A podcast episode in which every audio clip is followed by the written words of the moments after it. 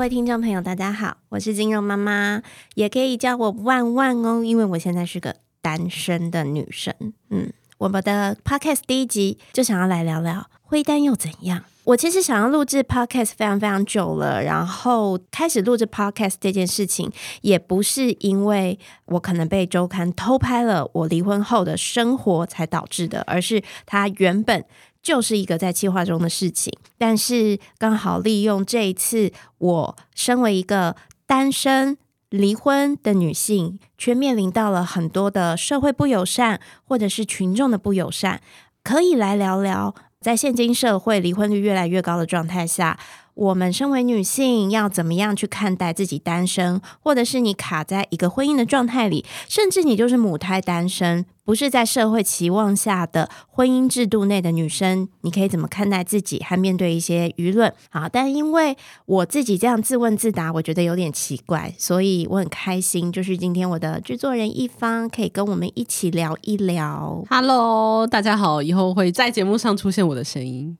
我跟一方真的是一拍即合，哎，就是那个时候去录制了 Jason Jason 人生赛道，对，然后后来除了跟 Jason 聊得很开心，主要就是跟一方聊的真。真的真的非常的开心，然后所以就想说，既然这么好聊天，我们就顺便把它录成 podcast，就是这么随便，不随便啦。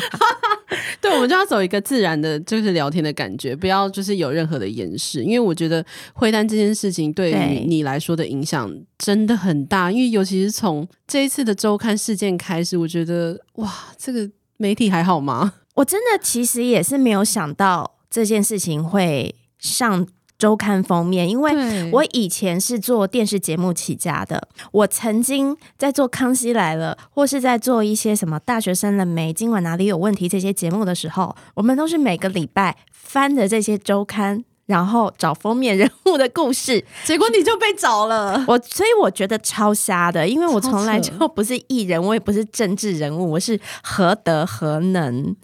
有这个荣耀，有这个荣耀，所以其实我话说回来，我曾经思考，其实这是一个蛮有趣的问题，因为也有很多的网友他们会说：“这谁呀？我为什么要 care 他？干嘛要上封面？莫名其妙，没东西报了吗？”啊，不好意思各位，我自己也是这么觉得，没东西报了吗？为什么要报我？我后来思考这个原因，是因为这个社会。对于女性恢复了单身，还是会有一个标签在，所以你可以想象，那个时候他们是可能周刊接到了一些线报，然后据说那个线报可能是我有在跟某些人约会，或是某个人约会，我也不知道爆料者到底报道了什么，但周刊总而言之就是想要拍我新的约会对象，然后所以来跟拍我的家里，看他的状况，应该也跟拍了两周是有的。殊不知后来完全没拍到约会对象，只拍到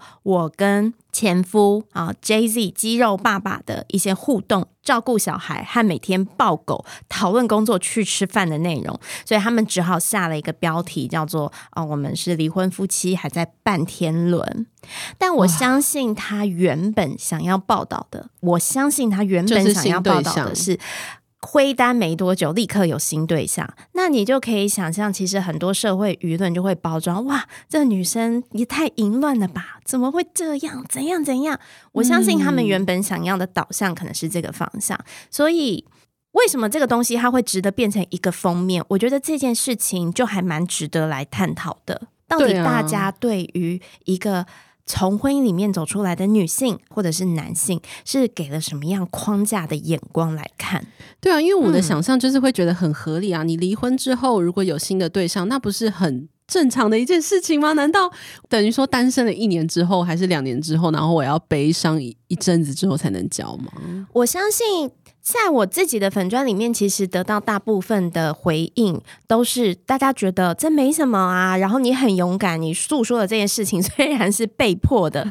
好，但是我也发现有另外一群的粉丝，他们或许是私讯，或许是匿名，然后他们会写说哇。我觉得你很勇敢，讲出了我们的心声，因为那是我在现实生活中不敢大声张扬，甚至我在一个婚姻里面，因为考量到我离婚可能会面临到很多很多的舆论，所以我不快乐，但我不敢去做这样的事情。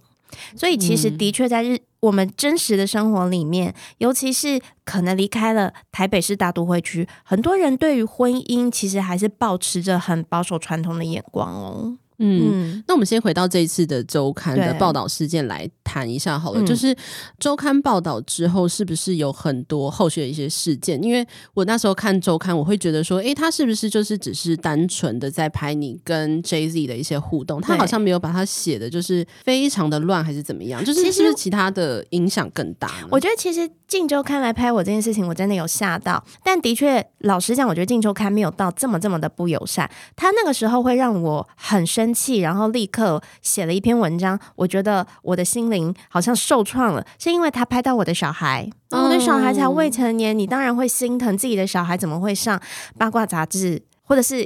对不起啊，不好意思，这怎么会上封面？因为这件事情对我来说太八卦了。拍谁？好，就是怎么会上封面？所以因为小孩被拍，虽然都是有背影、有变色，但我还是会觉得蛮生气的。那再来就是半天轮，其实。半天轮这件事情，我可能是对文字比较要求一点的人，因为毕竟是新闻系和做企划出身，我就会觉得我没有在半天轮，因为我唯一生气的点不是他乱写我什么，其实我觉得他没有乱写我什么，但是我会想到我的小孩他去学校可能会面临到同学指指点点，或者是他的同学的爸妈看到那个会想说，哇，这对夫妻怎么在？半天了，因为现在太多人是只看标题不看内文。对，可是其实我们要，我没有要办给谁看，因为我们就是一个和平分手，然后经历了很长一段时间沉潜之后，我们终于能够一起相处，一起带着孩子成为所谓合作父母。所以我们没有办给谁看，我们做这一切都是因为希望孩子能够很健全的长大，而我们彼此真的也不是因为。骄横而分手，我们在工作上还是可以给予很多意见，然后甚至是我也需要前夫，他目前当我的帮手，因为我现在就是艺人公司，所以我真的太忙，很多杂事要做。然后他除了照顾小朋友是主要的他的工作，然后他也可以帮我进行一些拍摄啊，或者是点子的提供。那在他完全康复、复健还没有呃，因为他之前中风嘛，那在他还在复健的状态下，我觉得。我就很像是在支付他薪水，然后来照顾小朋友。我觉得这个概念很好啊，所以我们真的没有在要假扮什么事情。我觉得对大家的想象来说，他们会不会觉得，哎，离婚的一个父母是不是平常就是很难，已经没有办法再相处在一起了？那能够看到你们就是很长的时间能够相处在一起，甚至是合作一起带小孩，或者是有工作上的合作，他们会不会觉得说，这看起来？真的吗？我可能会不相信自己的眼睛真的看到的东西，就会觉得你们可能会有假面夫妻，或者是就是真的半天轮这个现象。我觉得，因为台湾之前有很多什么翻车人设事件，所以大家就会讲说你们是不是想要假扮给谁看？但因为没有，我们人生真的就是被偷拍。那再来，我觉得其实这种事情在欧美国家本来就很常见呐，就是合作的父母，甚至很多他们只是在同居的状态。然后也是合力去养他们生育的小孩，只是在台湾可能真的稍微少见了一点点。很多人，我觉得尤其是我们的上一辈，像我自己的父母，他们也是在争吵中离婚，离婚之后相看两相厌，然后可能到现在都已经离婚二三十年以上，提到对方还是会恨得牙痒痒。就是我觉得那是那个年代，所以它多少影响到我们这个三十几、四十几岁的人的一个思想，可能还没有办法变得很革新，因为我们看到很多我们上一辈的父母，要么离婚变成仇人，不然就是没有离婚，但是相敬如宾，然后永远都在抱怨他对方，所以这多少都会影响到我们这一辈的婚姻的状态。对啊，完完全就能想象，就是大家会觉得完全婚姻就是真的是要恨透对方，对，然后完全无法合作，对，不然就是离婚，可能就是撕破脸打官司，不然就是再也不见面，好像就没有一个选项是，其实你们是可以和平相处的。那我觉得这个这个其实就是你也非常的厉害，跟就是 J 日能够有这样子的一个合作的关系，我相信中间应该会有很多的调试吗？中间有很多的调试跟过程，而且其实我们也不是。发生了一点小事就离婚，我们就像我之前自己出版的书里面有讲过，我们的婚姻其实也走了十二年的时间，然后这当中经历了创业，然后两个人都很没钱，到两个人开始创业有了一些收入，然后但要养育小朋友，然后到先生前夫生病。其实我们的婚姻里面经历了非常多的事情，我们也经历过两个人看对方就像是室友，然后甚至是会有一些冷暴力去对待对方，然后每天查看对方的手机，这样的事情我们都经历过。那一直以来，我觉得。婚姻这件事情就是两个人相处，所以他没有绝对的对错。我也认为，在人类十几年、二十几年、三十几年的婚姻里面，你要在婚姻里面完全的不去欣赏到别人，我觉得是有一点点困难的事情。你从人性来看，其实是很困难。所以很多人他可能就算有了这样的想法。当然，这这本身就是一件不对的事情，不是要鼓励，只是说人很难在婚姻里面就是完全对一个人是一心一意都不变，不是说没有发生，只是它就是一件困难的课题。所以婚姻它之所以很困难，然后需要去修补，然后需要两个人去磨合，我觉得这都是一个课题之一。所以其实我在我自己出版的书里面就有去叙述过这一段过程。那我们是怎么破裂，然后怎么样去学习修复，然后怎么样在他历经了生病。之后，我们还可以好好的相处，所以它其实是一段很真实的故事。那那个时候有看过我出版的书的人，或者是出版的前几本书的人，其实都会觉得哇，这是一个很棒的过程，也可以让很多人在婚姻里面，然后或者是一段稳定的关系里面，可以回溯去思考，或许怎么样做会更好。对，但是当我那个时候开始要变成呃打书，然后呢？制作单位嘛，我自己以前是做节目，大家就需要一些惊爆点，因为你要在六十分钟里面去找到一些惊爆点，他们才有 promote 可以剪，所以他们就针对了外遇两个字，然后一直去做文章。那当然，我了解那个时候打书，我必须。可能要讲到这一段，然后所以我就有提到哦，可能因为那时候我们怀孕的时候，然后前夫他有在健身房，可能有些女生会追他，就有一些暧昧啊等等的事情，然后可能像我后来在创业的的部分，也喜欢上了一个工作伙伴。啊，单纯就是喜欢，然后后来，呃，金肉爸爸也发现了，哇，我跟这个人可能对话上有互相喜欢的情愫，所以他很生气，他很冲动，所以两个人约在路上就打了一架。嗯，对，结果我错了，我讲的太劲爆了，I'm sorry。因为其实那本书里这个几万字的书里，大概这个叙述就是不到一面的部分。我相信，对，嗯。我们的婚姻故事是真的很长，有很多双照在努力的部分。但这件事情被揭露出来之后，他就成为了一个哇！你看这对夫妻，他也外遇，他也外遇，现在又离婚了，然后另外一个还要在那边交男朋友，真的是关系很乱。所以，回到刚刚前面提的，就是我在。整个事情之后，其实比较受到的受伤是很多的小媒体再去转载新闻，自己乱下标，甚至是我以前上过的这个女人要有钱啊啊，新闻哇哇，后来也下了一些有点奇怪的标，然后去剪接出来短影片。再去提高，为了提高他们的触及，然后去去炒作这件事情，就以至于很多后来可能经过的路人，好被触及到的人，他们就觉得哇塞，你就是一个死外遇女之类的。对，所以其实这个部分是对我真的有一些形象上的伤害。虽然我一路觉得我一路以来都是维持着要让大家三观正确，因为我也是一个小孩的妈妈，我也会 care 小孩在学校可能会被看待的观感。然后，但这些事情就还是这样发生了。然后，可能就后续有一些合作的厂商，他们就会退掉了一些合作，因为觉得我的形象可能有一点不符合他们的期待。就算他们知道跟我签约的时候，我就是单身的状态，所以某些程度上我会很委屈，然后觉得怎么会遇到这么不公平的待遇？那我也蛮好奇，就是在例如说看到这些小媒体或者是一些节目，他重新在。乱下标题，然后去做这些报道，你的心情是怎么样？以及呃，小孩还有陈怡他的心情是怎么样？我觉得小朋友现在主要啦，像我后来有问他说：“哦，你们学校的同学会有讨论吗？还是你还好吗？”因为他其实只有很生气，自己怎么会被偷拍？记者讨厌，怎么可以来偷拍我？他觉得自己的隐私权被侵犯了。然后再来，他们小朋友其实，我觉得我们学校真的也还蛮优质的。其实好像都不是对方父母有讨论什么，是现在因为小学五年级的小孩很会上 YouTube 看影片，所以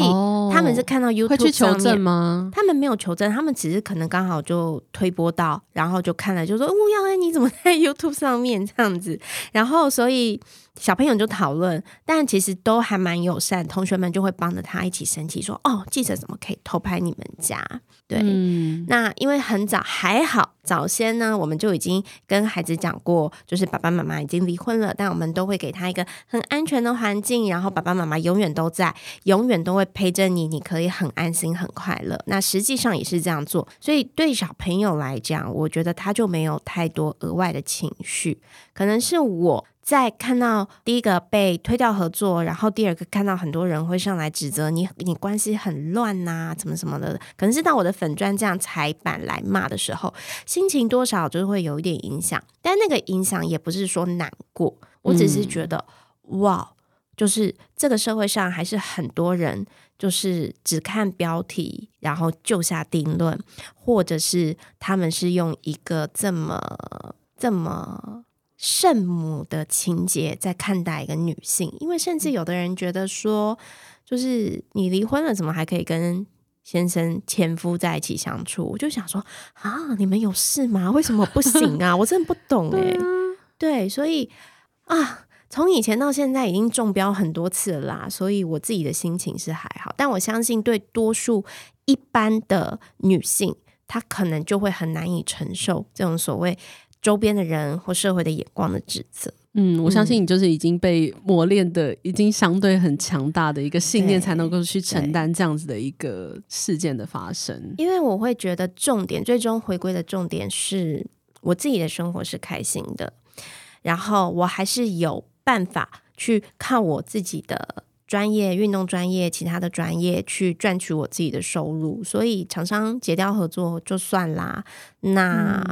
我的生活范围，我不要去看那些奇怪的论坛、奇怪的讨论，那就算了，总会过去。但我觉得恢复单身这件事情，女生会面临到的这个社会不友善，的确是很需要被倡导出来。嗯，那我也很好奇一件事情，就是刚刚有提到说，你周刊封面其实本来是要拍，呃，你交了一个新，可能 maybe 新的一个男朋友的一个概念，对，但是他们有拍到，对，却又爆出来，对，这个他们的。逻辑大概是什么？我不是很清楚，是因为有爆料者去爆料，然后他们没拍到吗？我觉得按照他的这个周刊里的写法，的确就是有一个爆料者，有一个爆料者去爆料了这件事情，但显然爆料者可能又没有办法提供很正确的情资，所以记者就只有在我家这边拍。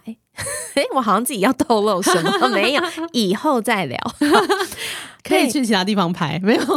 对，所以其实我后来就，因为我自己以前也是媒体圈出身嘛，我就跟一些比较亲近，然后现在也还在媒体里面的朋友去打听说这个爆料的流程。对，好好奇，对我真的充满了好奇，因为我太想知道是谁。后来他们就说，其实像《镜周刊》这样子的一个大杂志，他们的爆料是很严谨的，他们不会听风就台风，然后听雨。就就暴风雨没有这样的事情，他们基本上就是会需要爆料实名制，他们要爆料实名制，对，就是他需要一个真实的姓名，你要提供你真实的资讯，而且听说啦，这个我就不知道，只是听说，听说可能这个爆料的人他还必须要到周刊里面去实际面谈这件事情，所以他们确切了知道了这些情资之后才会出。记者去偷拍，其实能理解。你看记者多一个点就是八个小时，可能拍不到东西。对啊，所以其实对他们来说也是人力资源的消耗。哎，那你有发现到说，像这样子的一个情报，有可能是你身边的人去报的吗？还是说是哪一种哪一种角色的人会去这样？我觉得第一个就是，我觉得以常理去推估，一定就是看你不爽的人，一定要的。嗯，第二个就是跟你有。利害关系的人，好，但因为其实我现在的工作性质就是一个自媒体，然后在运动产业里面，啊没有比赛也很久了，所以。其实也没有开健身工作室，也没有开健身房，所以其实，在产业里面不太可能会有树敌的这件事情。那讨厌我的人这件事情就很难掌握，所以我也曾经想过，哎，会不会是因为他都在我住家附近拍？我想说，会不会是八卦的邻居，然后可能去爆什么料？但是不可能，因为。我住的地方又不是在台北，邻居还要特别去台北实名制面试吗？再来，你身为屋主的话，其实不会有任何的屋主希望自己住的地方是被这样大类类的刊在杂志封面上，这是太不合情理。那如果是租客，更不可能，因为其实我们那边后来租客来来去去都很年轻，我也不常遇到租客，所以根本就不会有租客知道哦，有一个可能小网红住在这个地方，所以。不可能是邻居，那再来也不可能是我身边的朋友，因为你知道，包含是我比较亲近的学生，然后或者是我的聚焦好姐妹们，都知道如果要拍，不能在我家附近拍，拍不到东西。我我觉得我已经离婚好长一段时间了，因为我公布我离婚的那个时间点，也不是我们真的离婚点，我只是我们双方都已经整理的差不多了，所以才写出来。因为我没有办法再以一个人妻的角色去撰写很多的文章，所以也该时候去讲述这件事情。因为我还有写一些亲子专栏呢，嗯，那我永远要假装我现在还是在一个婚姻内幸福的妈妈，那我才叫做假人设吧？对啊，所以我才会选择讲出来。可是其实那也已经是我们离婚好长一段时间了，嗯，所以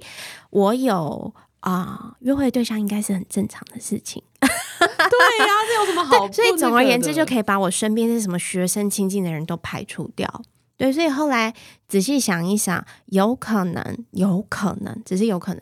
我后来发现，可能是一个跟我不太熟，但是住在同一个地区，然后曾经有过工作合作关系的人。嗯，他去做了爆料这件事情，因为其实讲到这件事情就会有点难过，就是我们就可以说这种叫假闺蜜嘛。虽然我也他假装以为跟你很好，对，虽然我从来没有真的把这样的人当成闺蜜过，但我人生里面其实遇过三个，就是那种会假装接近你去害你的女生。其实我发现他们都会有一些特质，就第一个他们会很热情、很亲近的想要跟你当朋友，然后会想要跟你装的非常非常的熟。然后第二件事情就是，他们某个程度上都会是 copycat，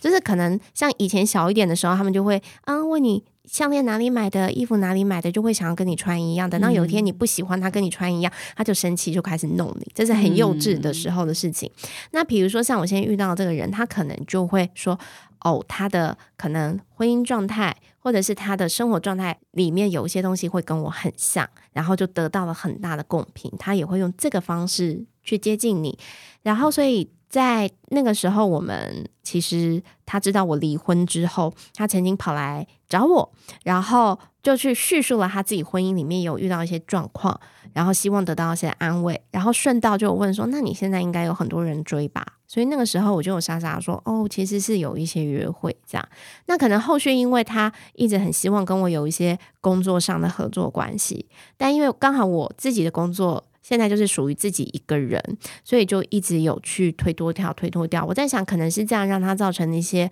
生理的不舒服，然后或者是他自己婚姻有一些状况，然后可能有气没地方发。我觉得人性有的时候真的太难掌控。嗯，任何人想要消 气的方法，所以他可能就做了爆料这件事情。因为他也是在台北上班，所以他要去面试很，感觉很近。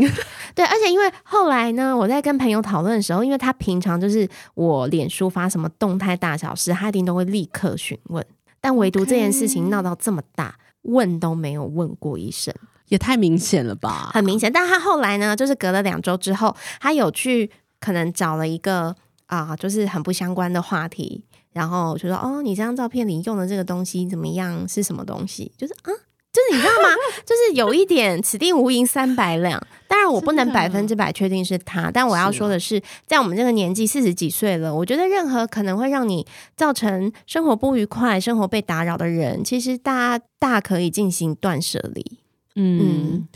那我我会觉得说，就是像这种会单后啊，可能会有想要报复的人，然后去写一些微博，也是说约会对象啊什么之类的。但是其实，嗯，你刚刚有有讲到，就是说我们现在其实不应该有这样子的观念，就是说离婚后就是没有办法去呃交一个新的男朋友什么的。对，那对你来说，你觉得这件事情有没有发生在，例如说你其他的朋友身上？例如说他可能离婚之后就真的很快交了新的，嗯，这些故事案例有吗？我觉得，因为我有蛮多朋友是住在台北，然后观念很新颖的夫妻。当然，因为他们可能并不需要被公众拆解他们的生活，所以像我有一对朋友，他们其实在婚内的时候真的吵到非常非常的。破碎也是男生可能有一些外遇的状况，然后老婆受不了，然后再加上他们可能还有一些这种婆媳相处的问题，很多很多问题，所以后来总而言之，他们就离婚了。离婚之后，其实双方都各自也有交男女朋友，但最后他们因为他们有小孩，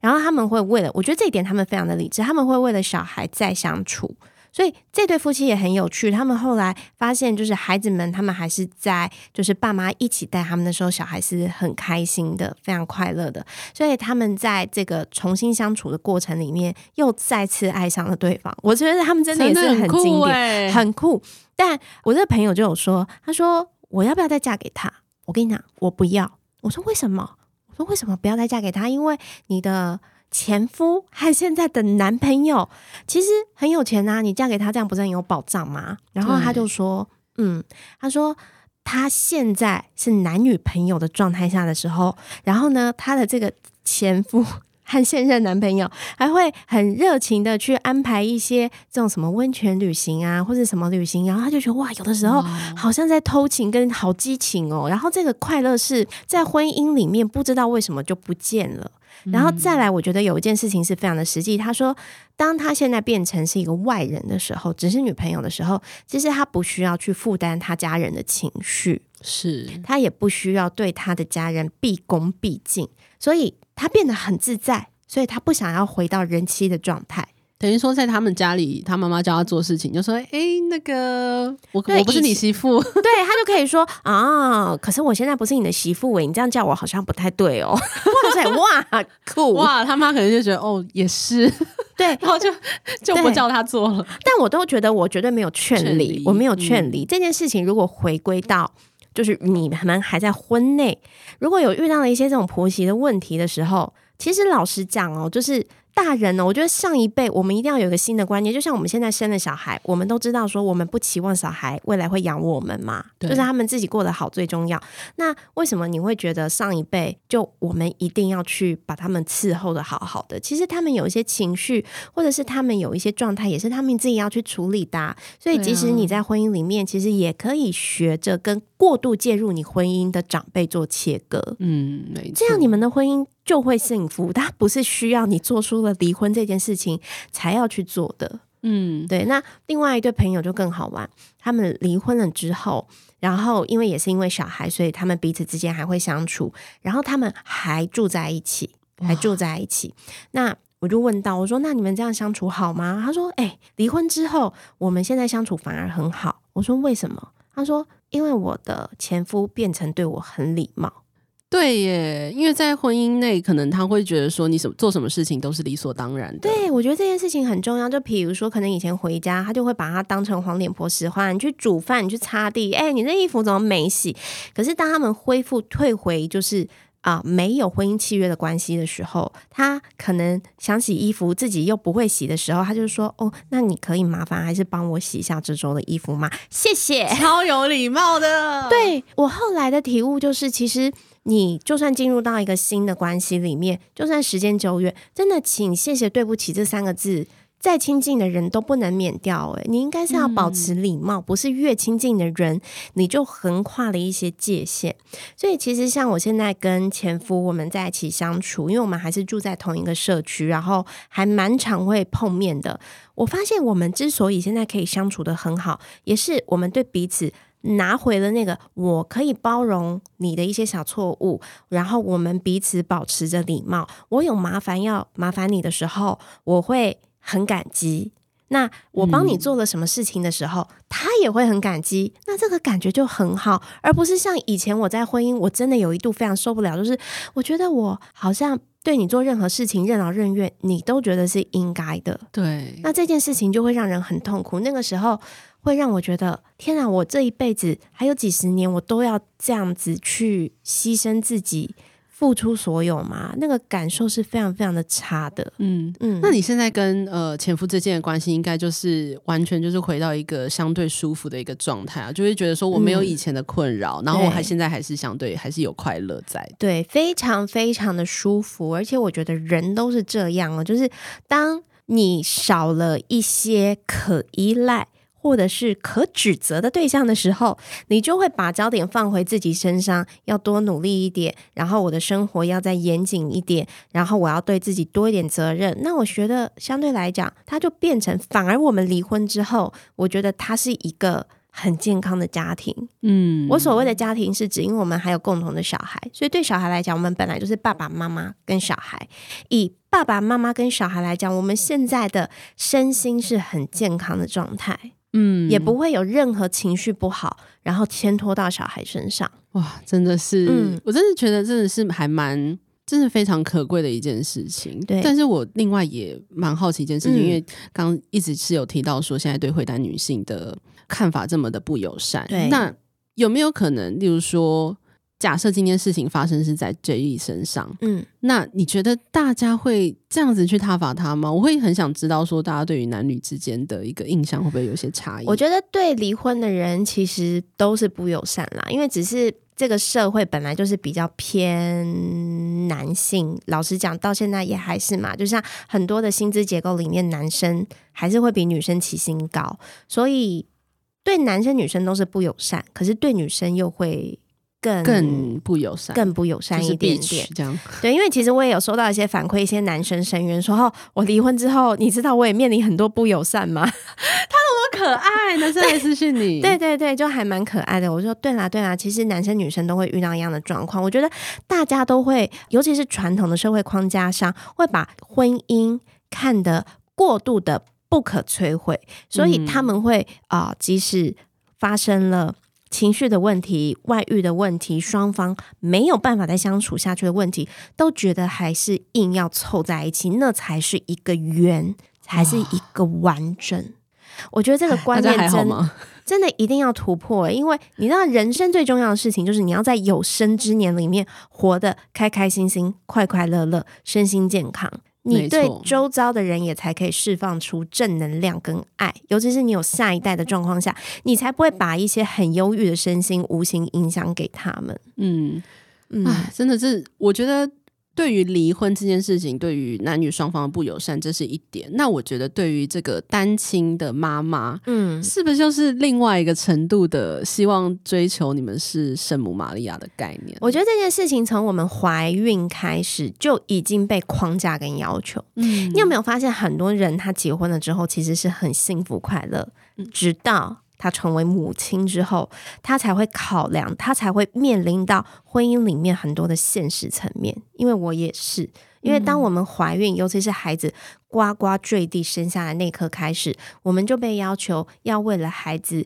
你不能怎样，你不能化妆，你不能戴首饰，因为小孩会不健康。你不可以那么自私，你不可以晚上还想去看电影，要因为小孩你要好好照顾他。啊，就是各式各样。像我有一个粉丝就有分享给我看听过，他说他那个时候呃小朋友半岁之内，他真的太闷太慌了，所以有一天他就请了一个保姆。他是住在美国，他是说他请了一个保姆，然后呢就跟先生出去看电影。结果后来他爸爸可能打电话，是他的爸爸，还不是还不是说是夫家的人，是他自己的亲爸爸打电话到家里，发现是保姆在顾小孩，很生气，直接打电话给他，叫他立刻回家，说你都当妈妈还这么爱玩，你怎么可以这么不负责任，不照顾小孩？天哪！我觉得有时候还不见得是外面的人给框架，可能你自己家里的长辈都会给你很多的框架。你成为妈妈以后，你好多好多事情不能做，你必须要牺牲你自己来成全小孩，甚至是我们从哺喂母乳开始，就有好多好多的指责跟框架。你要喂满啊，你要喂多久啊？你怎么可以不想喂哺乳？所以其实我是一个典型不想哺乳的妈妈。是，但我后来呢，还是很勉强我自己去哺乳，但因为真的太不开心，又乳腺炎，所以他到了三个多月自己就。就退奶退掉了，我没有打退奶针。虽然我那时候很想立刻就打退奶针，但我不敢，因为可能我旁边的人就会告诉我说：“你这样子真的很不负责任。你有母奶，为什么不让小孩喝？你会想要让他以后免疫力变差吗？”所以后来我们的小朋友从三个月以后就在喝奶粉。嗯。但是呢，他的确小的时候有一段时间，因为送托婴，每个礼拜都在生病。你知道，我那个时候是很严重的在责怪我自己，一定是因为我那时候太自私，然后害我自己没母奶，他的免疫力才会这么差，然后搞到我的忧郁情绪真的非常的大。所以一路上我们都是被这样过度的圣母玛利亚化，直到婚姻的尽头，我觉得都是真的。嗯，哇。我觉得这段历程，那个周刊要不要来听一下